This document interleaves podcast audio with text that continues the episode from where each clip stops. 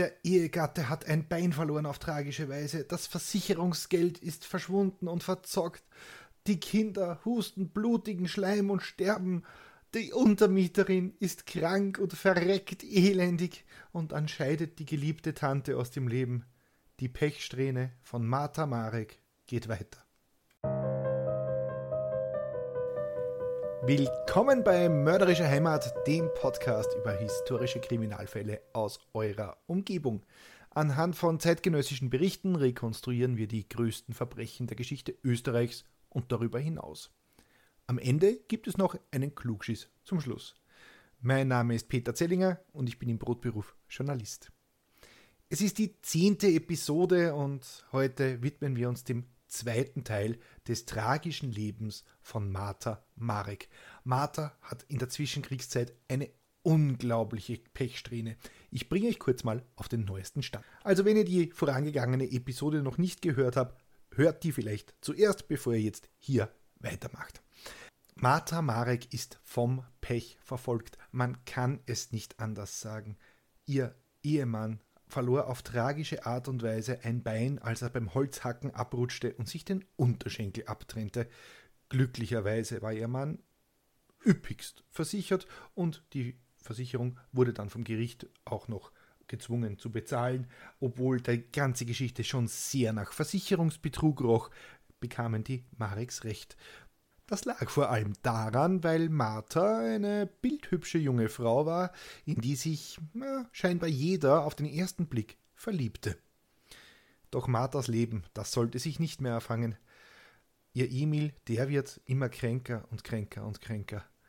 Hm, irgendwann kann er kaum noch sprechen, er kann sich kaum noch bewegen, er erblindet. Und wenige Tage später ist er tot. Jetzt steht Martha ganz alleine mit den beiden Kindern da. Naja, und was soll sie da jetzt nur tun? Na, wir werden es rausfinden. Das ist, wie gesagt, die zweite Episode über die Martha Marek. Wie gesagt, hört euch die erste an, dann ergibt es alles jetzt einen Sinn. Also, gehen wir's an. Noch ein Unglück. Vier Wochen sind seit Emils tragischem Ableben vergangen. Da beginnt die sieben Monate alte Ingeborg, Marthas jüngstes Kind, zu kränkeln. Sie hat Dauerdurchfall, Lähmungserscheinungen, war bald zu schwach zum Schreien. Als Ingeborgs Zustand sich weiter verschlechtert, wird der Säugling ins Wilhelminenspital gebracht. Doch es war zu spät. Ingeborg stirbt am 2. September 1932. Erstickungstod nach schwerer Lungenentzündung steht auf dem Totenschein. Aber auch dem dreijährigen Alfons geht es nicht gut. Einer Nachbarin fällt auf, dass sich der kleine Bub beinahe ständig mit grünlich-schäumigem Ausfluss erbrach. Alfons konnte gar nicht aufhören, sich zu übergeben. Zwischen zwei Anfällen sagt er zur Nachbarin Ich komm bald zum Ingele und zu meinem Papa in den Himmel. Ich werde auch ein Engel, und dann kommt die Mama nach. Auf das entsetzte Nachfragen der Nachbarin, wer ihm denn seinen baldigen Tod prophezeit hätte, sagt Alfons, das hat meine Mama mir gesagt. Doch auch Martha bleibt nicht verschont. Auch ihr wird übel, sie fühlt, wie ihre Gliedmaßen ihr nicht mehr gehorchen. Alfons und Martha werden ins Spital gebracht, wo beide nach knapp zwei Wochen wieder pumperlgesund entlassen wurden. Arme Martha, ihr bleibt wirklich nichts erspart.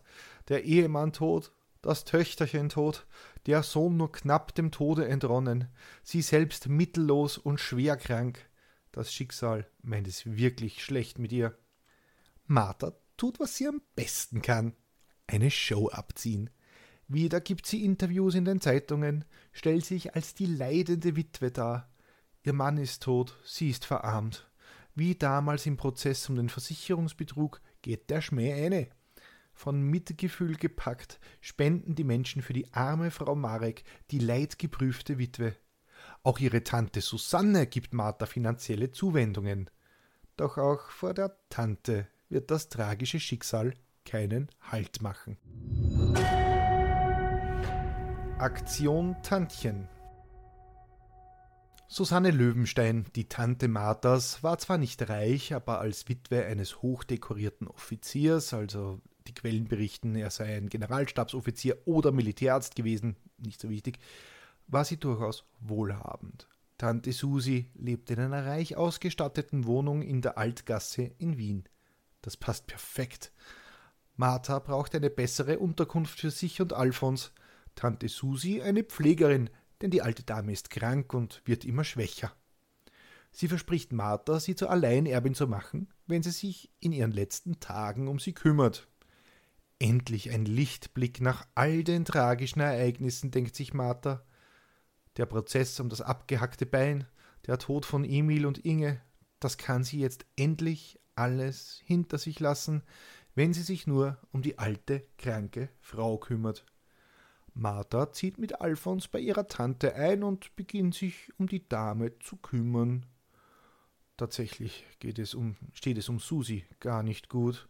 Schon nach kurzer Zeit klagt die Dame über Schmerzen in der unteren Gesichtshälfte. Sie ging zu ihrem Arzt, der aber keine Ursache für die Schmerzen finden konnte. Aber der Mediziner hatte einen Tipp für die alte Dame.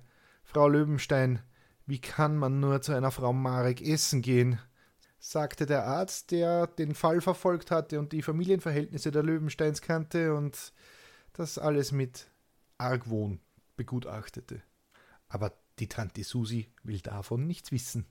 Die Martha ist so nett und sie kocht so gut. Sie kümmert sich aufopferungsvoll um die Dame im Lebensabend. Also tat Susi, was sie vereinbart hatten. Sie setzte Martha als Alleinerbin ein. Keine Sekunde zu früh.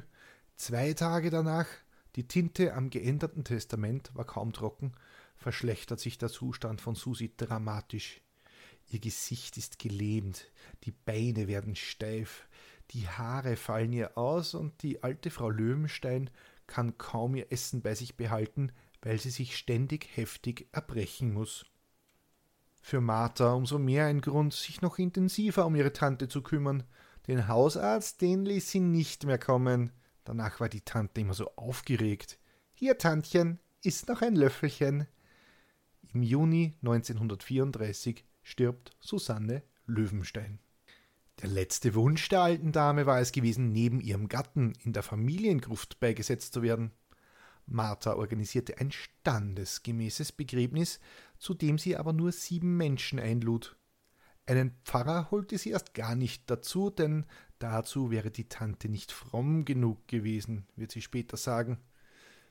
Die Umgebung verständigt sie vom Tod der Frau Löwenstein mit den Worten Das liebe Tantchen ist gestorben. Sie ist an dreifachem Krebs zugrunde gegangen. Ich musste sie verwesen lassen. Autor Rudolf Krodnowski schreibt in seinem lesenswerten Buch Marek Matuschka und Co. Einen Tag nach der Beisetzung ließ Martha Marek den Sarg aus der Gruft schaffen.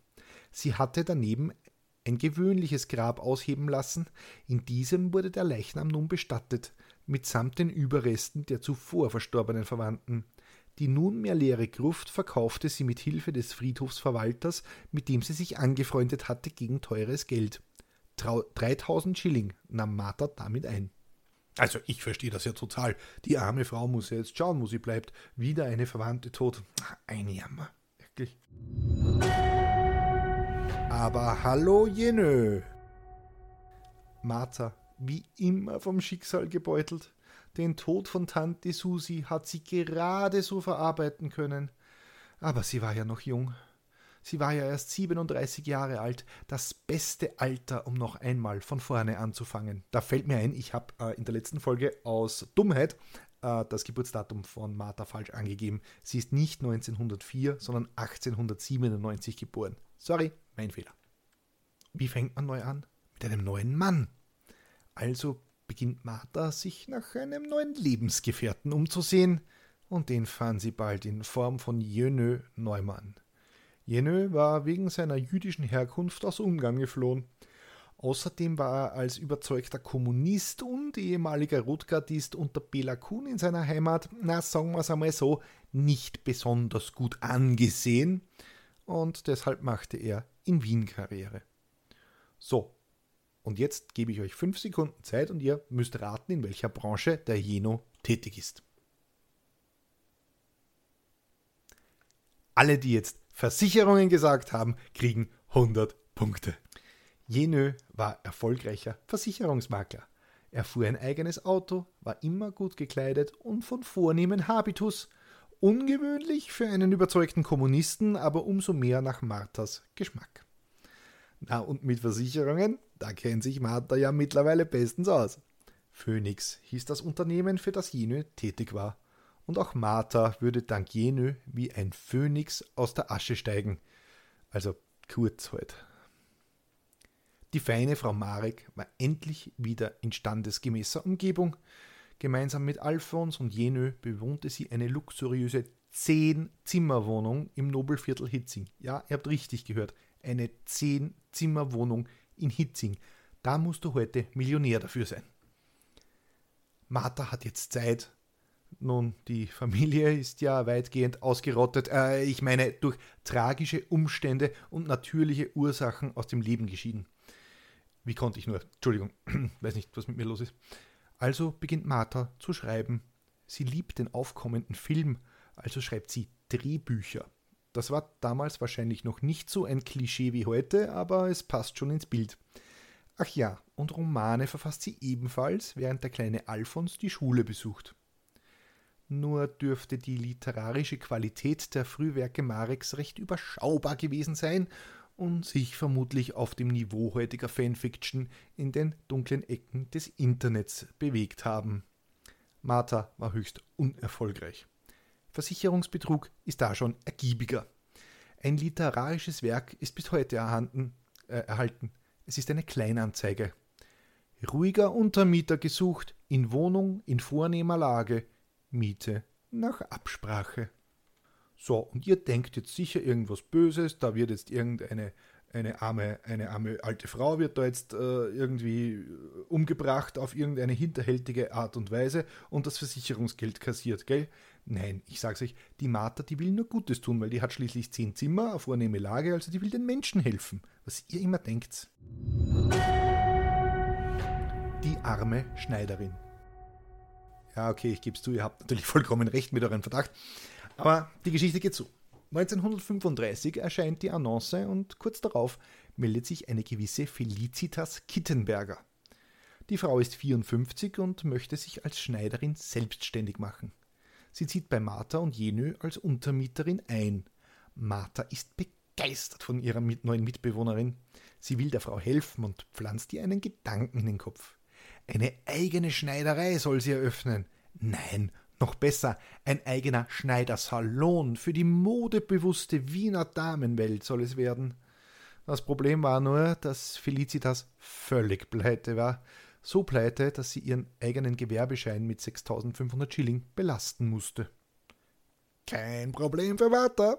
Sie würde ja das Geld einfach borgen. Die 500 Schilling, die Martha Felicitas zusteckte, würden aber kaum für einen Schneidersalon reichen. Laut Marthas späterer Darstellung habe sie Kittenberger auch 6800 Schilling gegeben und nicht nur 500. Plötzlich war Felicitas verschwunden. Kaum hatte sie das Geld in der Tasche, machte sie sich aus dem Staub. Dieses Luder ist einfach verschwunden, wie sie das Geld in der Tasche hatte, wird Martha später aussagen. Dabei hat sie die Miete nicht bezahlt und auch nicht die erste Rate für den Teppich. Ich gebe euch jetzt eine Sekunde, das zu verarbeiten. Ja, Ihr habt richtig gehört. Die Rate für den Teppich. Martha hatte in der Zwischenzeit eine neue Geschäftsidee entwickelt. Sie hatte die Vertretung für eine Teppichfirma übernommen. Der Clou daran, man konnte den Teppich auf Raten zahlen. Martha hatte also der verarmten Schneiderin einen Teppich aufgeschwatzt. Vor Gericht wird man sie später fragen, wie sie sich das vorgestellt hat. Schließlich war Kittenberger mittellos. Marthas Antwort: Sie war keine arme Frau. Sie hatte immerhin die 6800 Schilling von mir. Martha, du bist eine Legende. Eine absolut widerliche, verbrecherische Legende. Aber immerhin eine Legende. Felicitas Kittenberger ging es gar nicht gut. Die Schneiderin war sehr einfach gestrickt, pardon the pun, und hatte sich mit der Salonidee, dem geborgten Geld und dem Teppich völlig übernommen und war geflohen. Sie stand auf der Straße mit zerrissenen Schuhen, völlig mittellos. Es war März und es war kalt und sie hatte keine Unterkunft. Also kehrte sie nach einer Woche der Obdachlosigkeit zu Martha Marek zurück. Die war in der Zwischenzeit nicht untätig. Mit ihrem Freund Jenö hat sie bereits eine Versicherungspolize über eine Darlehensversicherung ausgearbeitet. Versicherungsnehmerin Felicitas Kittenberger. Begünstigte Martha Marek. Summe 5000 Goldschillinge. Sie schoben der völlig eingeschüchterten, verarmten und bis vor kurzem obdachlosen Frau die Papiere zur Unterschrift unter, und Felicitas setzte bereitwillig ihr Autogramm unter ihr Todesurteil, äh, ich meine ein äh, völlig vernünftiges und branchenübliches Versicherungsgeschäft. Und wieder kam der Versicherungsabschluss keine Sekunde zu früh, denn Felicitas wird nur wenige Tage später schwer krank. Es war Krebs, eindeutig, sagt Martha, die offensichtlich nicht nur Teppichhändlerin auf unabhängiger Provisionsbasis und Versicherungsmaklerin mit Neigung zur raschen Abwicklung, sondern auch Spitzenonkologin ist. Zitat Das hat der Herr Dr. May auch gesagt. Das ist der Hausarzt von Martha, der wird später noch eine Rolle spielen. Ursprünglich hatten wir verreisen wollen, der Herr Neumann, also der Juno, Juno, Juno, Juno, ne, äh, ja, ihr wisst, wen ich meine, ihr Freund halt. Äh, ursprünglich hatten wir verreisen wollen, der Herr Neumann und ich, die paar Tage über Pfingsten. Aber weil Kittenberger nicht ins Spital wollte, bin ich auch daheim geblieben und habe das arme Ding gepflegt und verköstigt. Ach, da ist sie wieder, die fürsorgliche Martha, die jedes Leiden heilen möchte. Martha kochte wieder ihre Spezialität. Grammeln, die hatte ihr Mann Emil schon so geliebt. Und für alle Nicht-Österreicher, Grammeln sind eine Spezialität der örtlichen Küche. Dabei wird Speck ausgelassen und der Rest dann in Schmalz frittiert und das ver ver verkrustet dann zu so einem gelblichen, knusprigen Würstchen. Und es ist absolut, also absolut köstliche Herzinfarktbeschleuniger sind das. Doch selbst mit dem traditionellen österreichischen Kraftfutter kommt Felicitas nicht mehr recht auf die Beine. Eifersüchtig wacht Martha über ihre Patientin. Einmal waren Verwandte, unter anderem der Sohn Felicitas, zu Besuch. Sie mussten fünf Meter vom Bett Abstand halten, wegen der Keime, während Martha auf dem Bettrand saß und fürsorgliche Liebe heuchelte. Am 28. Juli 1936 ist es soweit. Felicitas kann nichts mehr zu sich nehmen, ohne zu erbrechen. Ihre Sehkraft lässt nach. Mit dem Auto wird sie ins Spital gebracht. Unterwegs gibt ihr Martha aus einem Fläschchen einige Tropfen, worauf Felicitas völlig zusammenbricht. Fünf Tage später ist die Schneiderin tot. Auf der Fahrt ins Krankenhaus hat Martha ihr noch ihren letzten 20-Schillingschein aus der Tasche gezogen. Martha liegt im Sterben. Ach, Martha, wie hältst du das nur aus?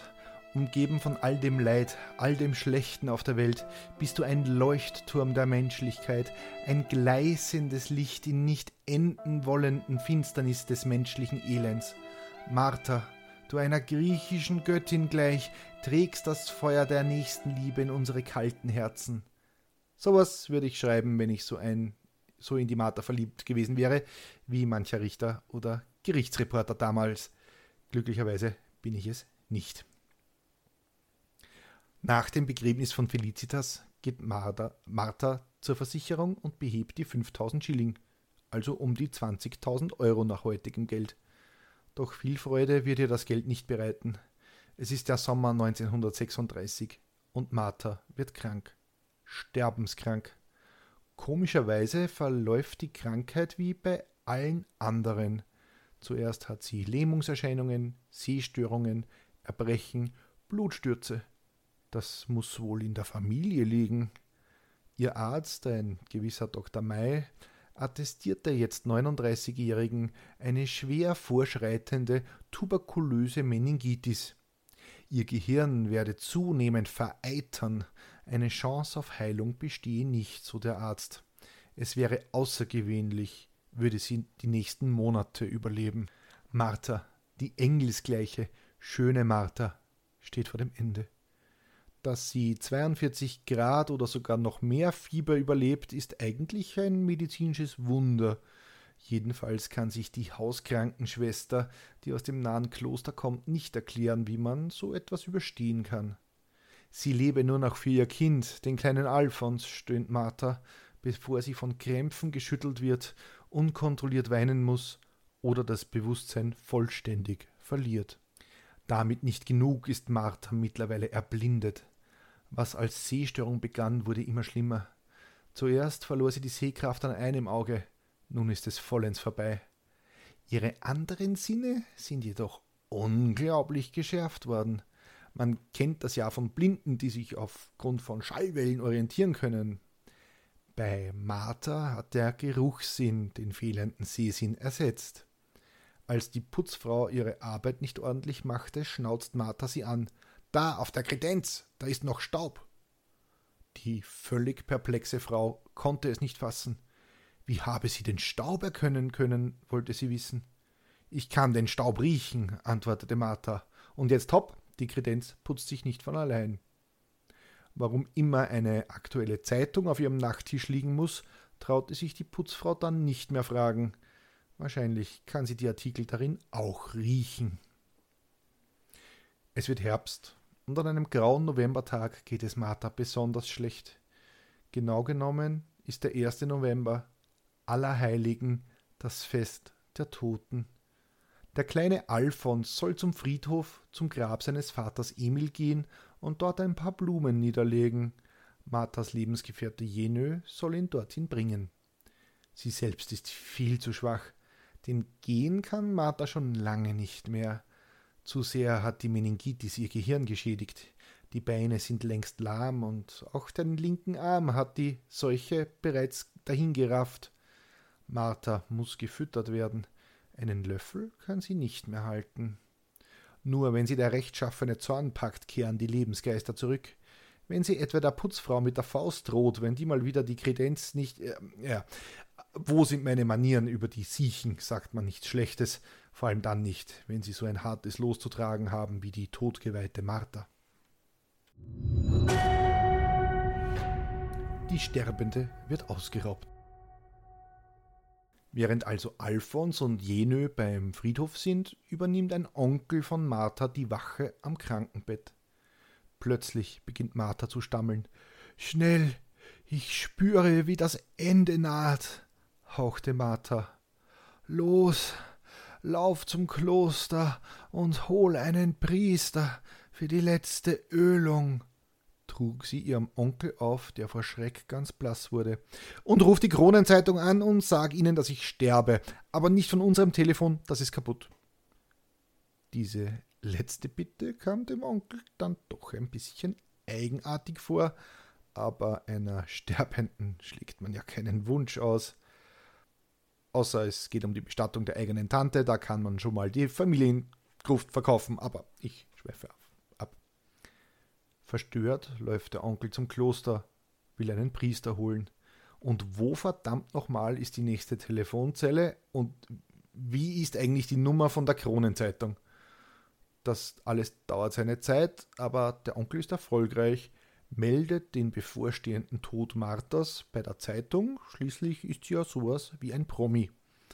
Danach kehrt er, ja, es werden wohl um die 10, 15 Minuten vergangen sein, in Marthas Wohnung zurück. Komisch. Die Eingangstüre steht offen und an der Gittertür draußen fehlte das Vorhängeschloss. Er läuft nach oben ins Schlafzimmer der Sterbenden. Die erwacht just in diesem Moment aus ihrer Ohnmacht. Einbrecher, Einbrecher! kräht Martha. Im angrenzenden Zimmer standen die Flügeltüren eines Kastens offen. Darin hatte Martha die kostbaren Teppiche gelagert, die sie an arme Schneiderinnen und andere leichtgläubige Personen zum Wucherpreis verhökern wollte. Und die waren jetzt verschwunden. Also die Teppiche. Die Schneiderin war leider schon länger verschwunden. Der Onkel traute sich das Martha nicht zu sagen. Die ohnehin schwerkranke würde sich so sehr aufregen, dass ihre Gehirnvereiterung unweigerlich zum Spontantod führen würde, befürchtete er. Doch er muss gar nichts sagen. Sieben große, extrem teure und kostbare Teppiche, handgeknüpft aus Afghanistan, hätten die Diebe abtransportiert. Innerhalb von 15 Minuten und das am helllichten Tag. So ein freches Diebsgesindel. Ich bin am Ende, schluchzt die 39-jährige engelsgleiche Blondine. Marthas Onkel traut sich nicht zu fragen, wie sie das denn gesehen hat. Wahrscheinlich konnte sie das auch riechen. Die Polizei erscheint. Ein Ermittler war ein Bekannter von Emil, also dem verstorbenen Gatten Marthas, und daher auch mit ihr vertraut. Sie hatte ihn sogar einmal zu sich eingeladen, als Emil schon tot war. Der Kriminalist hatte zugesagt. Er war ja eigentlich ein bisschen neugierig. Er wollte aus Martha herauskitzeln, ob die Geschichte mit dem amputierten Bein wirklich ein Unfall war, nur aus beruflichem Interesse. Er hätte ja ohnehin niemanden verfolgen können, weil Emil war schon tot. Außerdem war er schon freigesprochen. Vielleicht hat sich der Polizist auch mehr erhofft von der unglaublich attraktiven Frau mit der ebenmäßigen, fast durchscheinenden Haut. Auf jeden Fall waren die beiden per Du. Sogar auf einer Dampfschifffahrt des Polizeisportvereins hatte er sie und Alfons mitgenommen. Aber Martha wollte ihm daraufhin unbedingt eine Lebensversicherung andrehen, worauf der Polizist das Treffen genervt beendete hätte sie es mal lieber mit einem Teppich probiert. Sie scheint den Ermittler namens Rudolf Peternell am Geruch zu erkennen. Martha hatte extra nach ihm verlangt. Als er in die Wohnung kommt, muss er unter Marthas Bett nachsehen, ob nicht doch noch ein Einbrecher drunter liegt. Das Einzige, was der Beamte findet, sind Mottenkugeln. Martha Mareks Zimmer war sehr eigenartig, erinnert sich Rudolf Peternell. Das ist der Ermittler. Auf einer Kredenz standen ein Kruzifix und zwei Kerzen. Der Onkel betete mit gefalteten Händen. Martha Marek lag schön weiß mit geordnetem Haar im Bett. Ich habe dann draußen alles angesehen. Bei der Tür war der Staub am Gitter vollkommen unversehrt. Den hat Martha wahrscheinlich nicht gerochen. Entschuldigung, mein Einwurf. Keine Abschürfung war an der Tür zu sehen, nirgends ein Kratzer. Komisch für einen Einbruch. Ich steckte meine Hand durch das zerbrochene Glas der Tür, man konnte die Hand nicht bis zum Schlüssel drehen, ohne sich zu verletzen. Das war doch sonderbar. Peternell erinnert sich an jenen Neumann, Marthas Lebensgefährten. Der war schon einmal in Verdacht, einen Geldwechselbetrug begangen zu haben. Der Beamte musste ihn aber wegen Mangel an Beweisen laufen lassen. Peternell kommt das alles höchst verdächtig vor, vor allem weil sich Neumann an ihn anbietet. Er kenne Leute, wenn der Herr Inspektor was braucht, dann soll er sie möten. Das war gut für die Karriere, sagt Neumann zu dem perplexen Kriminalisten. Peternell ist alarmiert. Hier stimmt doch was nicht. Die Einbruchsspuren sind eindeutig falsch und dilettantisch gelegt. Moment, hat Martha Marek nicht eben erst eine Versicherung über 12.000 Schilling für Teppiche abgeschlossen? Und warum haben die Einbrecher das viel leichter zu stehlende Silberbesteck liegen gelassen? Ach so, das ist nicht mitversichert. Marek war doch schon einmal wegen Versicherungsbetrug in Schwierigkeiten. Das ganze Land redete doch darüber. Er ermittelt weiter, vernimmt Zeugen. Peter Nell findet heraus, dass Martha gar nicht blind ist. Diesen Schocker lassen wir jetzt mal kurz sacken. Zeugen haben Martha beobachtet, wie sie heimlich die Zeitung liest. Und auch die Lähmungen können nicht so schlimm sein. Wenn sie meint, alleine zu sein, dann kann Martha sehr wohl aufstehen und einige Schritte gehen. Der Ermittler befragt den Hausarzt Dr. May. Der ist jedoch von der Krankheit Marthas überzeugt. Die Vereiterung des Gehirns sei weit fortgeschritten. Jede Einvernahme oder Befragung der Sterbenden wäre grausamer Mord, wenn man die jetzt noch leise flackernden Lebenskräfte der Sterbenden aufpeitscht, warnt ihn der Arzt. Doch Rudolf Peternell hat die Nase von der Komödie voll. Der Inspektor stürmt ins Schlafzimmer, wo Martha röchelnd und stöhnend im Bett liegt. Sie wurde ganz rot im Gesicht und presste die Unterseite der Zunge heraus, die ganz blau war, berichtet der Polizist. Offenbar gelang es Martha, den Polizisten wieder zu täuschen. Zu einem Verhör kam es nicht und Peter Nell verging unverrichteter Dinge. Wenige Tage später erfährt der Beamte, dass es der Marek jetzt besser gehe. Sie, sie schreit laut und kreischend auf, als er sie nach der Tat befragt, und fällt dann zurück und ist stumm. Der Kriminalist ist jetzt der festen Überzeugung, dass er soeben Martha Marek umgebracht hat, wie es ihr Arzt prophezeit hat. Ich schaue mir sie an, sie rührt sich nicht.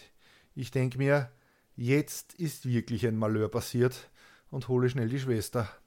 Die Schwester bemühte sich um sie, Mir fiel auf, dass die Todkranke krampfhaft den Atem anhielt, aber endlich doch atmen musste. Durch Zureden brachte ich sie wieder zu sich. Ihr erstes Wort war so eine Gemeinheit. Diese Polizei. Da beballte sie die Fäuste und drohte. Da war sie aus der Rolle gefallen. Vorher hatte sie nämlich immer die linke Hand gelähmt gehabt. Der Polizist berichtet weiter. Am nächsten Tag holte ich den Amtsarzt, der dann Dr. May überzeugte, dass doch etwas fingiert sein musste. No shit, Sherlock. Wirklich. Also dieser Dr. May muss auch ein ganz, ganz besonderer Top-Mediziner gewesen sein. Martha Marek wurde drei Stunden lang einvernommen. Sie hat aber keinen Anfall bekommen, wurde nicht müde und hat normal gesprochen. Ein Zweifel war nun nicht mehr möglich. Ich bekam den Auftrag, Frau Marek wegen Versicherungsbetrug zu verhaften. Ich erschien in der Wohnung, sagte zum kleinen Alfons, Bubi, deine Mama kommt ins Elisabeth-Spital. Da rief Martha Marek heraus, Bubi, es ist nicht wahr! Sie führen mich ins Landesgericht! Sie blickte mich an und sprach, Ich danke Ihnen, Herr Petanell! Ich gab zur Antwort, ich habe nur meine Pflicht getan. Martha Marek wird wegen versuchten Versicherungsbetruges in Untersuchungshaft genommen. Sie hatte den Einbruch vorgetäuscht, um an die Versicherungssumme der Teppiche zu kommen. Die Spuren waren aber ungeschickt gelegt und dem Polizisten gelang es, hinter die Fassade zu blicken. Auch Jenö Neumann wird eingesperrt. Zum zweiten Mal in ihrem Leben sitzt Martha in Untersuchungshaft. Doch diesmal wird sie nicht davonkommen. Und am Ende wird ihr Kopf rollen. Der Prozess der Prozess beginnt im Mai 1938. Die Nazis hatten gerade die Macht in Österreich übernommen und das neue Regime wollte gleich einmal Härte demonstrieren, vor allem vor einer Halbjüdin wie Martha. Gut, ein versuchter Versicherungsbetrug ist jetzt keine große Sache.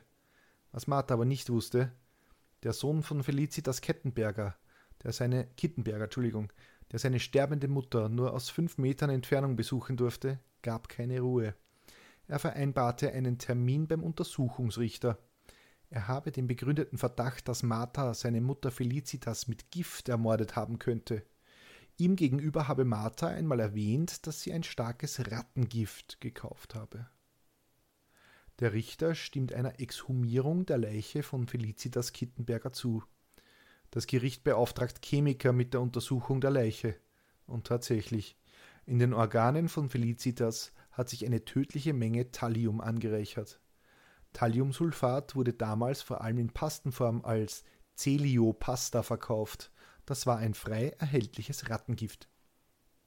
Moment, sind nicht auch Marthas Gatte Emil, ihre Tochter Inge und ihre Tante Susi unter ganz ähnlichen Umständen zu Tode gekommen? Auch ihre Leichen werden exhumiert. Alle drei weisen hohe Konzentration, Konzentrationen von Thallium auf. Martha muss immer wieder kleine Mengen der Paste ins Essen ihrer Opfer getan haben. Auch der kleine Alfons hatte doch Vergiftungserscheinungen, nicht wahr? Doch der wurde vermutlich von der aufmerksamen Nachbarin gerettet. Martha musste den Plan, ihn auch zu vergiften, aufgeben, weil sie zu viel Aufmerksamkeit erregt hatte. Und mit Aufmerksamkeit erregen, da kennt sich Martha aus. In der Untersuchungshaft mimt sie weiterhin die blinde Sterbende. Es wird ein eigener Stuhl angefertigt, mit dem Martha von Beamten in den Gerichtssaal getragen werden muss. Celiopaste? Habe ich nie gehört. Ist das nicht diese neue Zahncreme mit dem Eukalyptusgeschmack? fragt sie den Richter. Dass in all den Leichen Thallium gefunden wurde, beweise gar nichts, so die mittlerweile 41-Jährige. Denn Thalliumsulfat, das habe ihr ein Wissenschaftler gesagt, wie wahrscheinlich in der Untersuchungshaft oder was, ich weiß es nicht. Also Thalliumsulfat, habe ich ein Wissenschaftler gesagt, komme praktisch überall vor. Marthas Verteidiger stellt gar den Antrag, drei zufällige Leichen enterdigen zu lassen und sie auf Thallium zu untersuchen. Würden diese das Gift aufweisen, könne man Martha keinen Mord nachweisen, da Thallium ja dann offensichtlich überall vorkommt. Ziemlich cleverer Plan, das muss man ihr lassen doch der wird vereitelt. Zufällig lief gerade nämlich ein anderer Prozess. Ein Tischler hatte seine Schwester beschuldigt, die Mutter mit Rattengift getötet zu haben. Die Leiche der Mutter und die der Tanten werden exhumiert und es wurde kein Thallium nachgewiesen. Damit war auch Marthas Verteidigung, wonach in jeder Leiche Thallium vorkomme, zerstört. Bei der Auswahl der Zeugen hatte Martha ebenfalls gewaltiges Pech. Ihre Nachbarn zeichnen kein gutes Bild von der engelsgleichen Gestalt. So fiel auf, dass sie ihren kranken Mann vernachlässigte. Auch die Kinder hätten Tag und Nacht geschrien. Eine Nachbarin erstattete sogar Anzeige bei der Jugendfürsorge. Sie steckten den Alfons heimlich Essen zu, weil der ständig Hunger hatte. Martha selbst durfte davon nichts wissen. Es fällt mir gar nicht ein, dem Jungen mehr zum Essen zu geben. Der soll zart bleiben. Eine plumpe Gestalt gefällt mir nicht, wird sie später sagen. Dem Schreien und Stöhnen ihres Mannes Emil nachzuurteilen, sei dieser wohl geschlagen worden, wissen andere zu berichten. Einmal soll sie Emil angeschrien haben: Hast du vielleicht wieder Lust, die Hacke zu schwingen, um dir Geld zu verschaffen?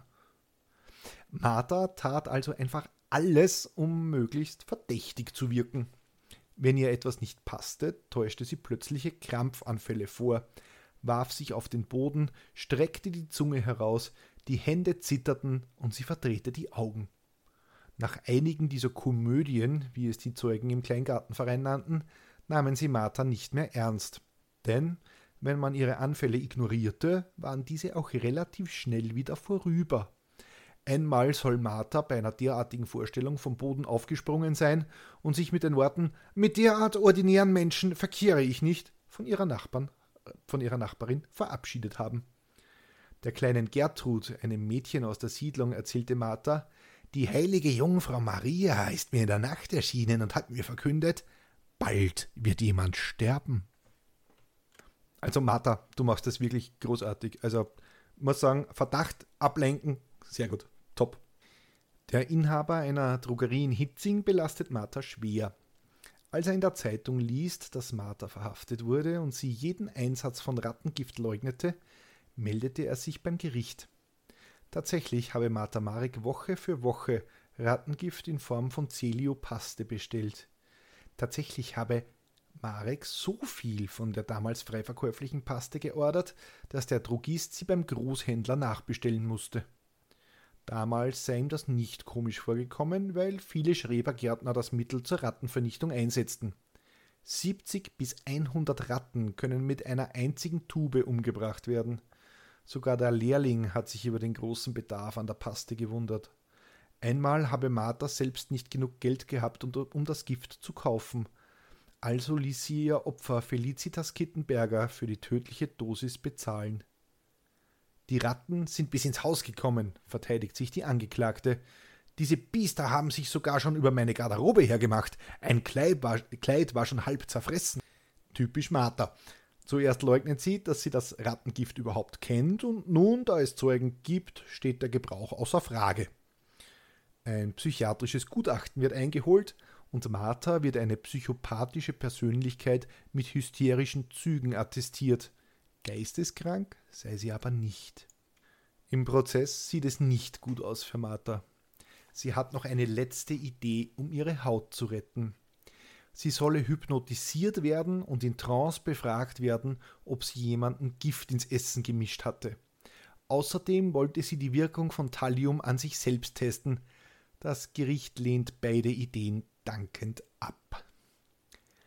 Martha wird wegen ihrer frechen Art mehrmals vor Gericht diszipliniert und für zwölf Stunden in die Dunkelhaft geschickt. Was das bei einer angeblich Blinden bringen soll, ist mir zwar schleierhaft, aber ich dachte, ich erwähne es trotzdem. Im Schlussplädoyer sagt sie, ich kann das Bewusstsein mit mir nehmen, dass ich nicht dazu beigetragen habe, das Leben eines Menschen zu verkürzen. Der Vorsitzende kommentiert das mit Theater bis zum letzten Augenblick. Martha sei eine Komödiantin und habe ihre Schauspielkunst mehrfach unter Beweis gestellt. Am 19. Mai 1938 wird Caroline Martha Marek, geborene Löwenstein, wegen vierfachen Meuchelmord und versuchten Betrugs zum Tod durch Enthauptung verurteilt. Ihr Lebensgefährte Jönö Neumann wird wegen versuchtem Betrug zu drei Jahren Kerker mit anschließendem Landesverweis verurteilt. Die teuflische Fahrt der Martha Marek ist zu Ende, schreibt die Illustrierte Kronenzeitung. Marthas Verteidiger meldet Nichtigkeitsbeschwerde an. Ich will nicht, ruft Martha dazwischen. Sie sehe dem Tod ruhig ins Auge, erklärt sie. Die Hinrichtung. In Österreich war es bis dahin Tradition, Todesurteile an Frauen nicht zu vollstrecken. Normalerweise würde der Kaiser oder später in Marthas Fall der Präsident von seinem Gnadenrecht Gebrauch machen und Marthas Strafe in lebenslängliche Haft umwandeln. Doch während des Prozesses kam es zum Anschluss Österreichs, einen Präsidenten gab es nicht mehr und ein gewisser Adolf Hitler hatte plötzlich das Sagen. Der lehnte das Gnadengesuch ab Dabei dürfte Marthas halbjüdische Herkunft eine Rolle gespielt haben. Gabriele Hasmann und Sabine Wolfgang haben in ihrem Buch Die wilde Wanda und andere gefährliche Frauen die letzten Tage von Martha nachgezeichnet. Zitat die Hinrichtung übernehmen sollte Johann Reichhardt, ein aus einer bayerischen Henkerdynastie stammender und in Deutschland sehr gefragter Scharfrichter, der auch die Hinrichtungen in Graz und Wien übernahm er baut für die gelähmte Mörderin eine Spezialvorrichtung und übte vor seiner Reise nach Österreich in München, wie man eine Frau mit dieser körperlichen Beeinträchtigung am besten vom Leben zum Tod beförderte. Dann fuhr er Anfang Dezember nach Wien, während zur selben Zeit die Guillotine aus der Berliner Justizanstalt Tegel angeliefert wurde als Reichhardt und seine Gehilfen die Verurteilte am Tag ihrer Hinrichtung mit dem Spezialstuhl zum Fallbeil am Hofe des Landesgerichts brachten, begann die Gelähmte plötzlich wie eine Furie zu schreien und mit den Füßen zu strampeln. Sie versetzte dem Scharfrichter einen Tritt in den Bauch, der röchelnd in die Knie ging. Währenddessen überwältigten die Henkersknechte die tobende Martha, legten sie auf die Bank der Guillotine und hielten sie fest. Gleich darauf ließ Reichhardt die scharfe Klinge auf den schlanken Hals der Delinquentin niedersausen. Martha war nach der Kindsmörderin Juliane Hummel die zweite Frau im 20. Jahrhundert, bei der das Todesurteil vollstreckt wurde. Die beiden Autorinnen schreiben weiter. Das Unverständliche an diesem Fall ist, warum sich die Giftmischerin nicht von ihrem Mann scheiden ließ und ihre Kinder in eine Verwahranstalt gab, um sie loszuwerden. Die Morde an ihren nahen Angehörigen wären nicht notwendig gewesen, da sie, anders als bei Susanne und Felicitas, keinen finanziellen Vorteil davon hatte. Sie entschied sich ohne Zögern auch bei ihren Familienmitgliedern für die endgültigste aller Lösungen. Mord. Zitat Ende. Martha Marek, die Engelsgleiche, diese wunderschöne Frau, die Versicherungsbetrügerin, Brandlegerin, Teppichverkäuferin, Versicherungsagentin und Giftmischerin, gilt heute als Österreichs bekannteste Serienmörderin. Wie sie auf die Idee mit den Giftmorden kam? Nun, sie dürfte in der Untersuchungshaft in den 20er Jahren wegen der Geschichte mit dem abgehackten Bein ein intimes Verhältnis mit einer Mitgefangenen gehabt haben.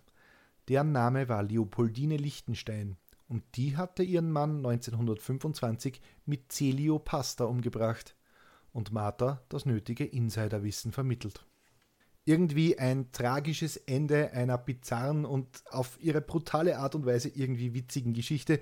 Und ich hätte mir für Martha tatsächlich ein Happy End gewünscht, auch wenn sie natürlich eine absolut kaltblütige Serienmörderin war. Klugschiss zum Schluss. Das F-Gerät. In der Ersten Republik war die Todesstrafe außerhalb des Militärs abgeschafft. Erst 1933 unter Dollfuß wurde sie wieder eingeführt. In der nationalsozialistischen Herrschaft ab 1938 waren Todesurteile und Hinrichtungen wieder an der Tagesordnung.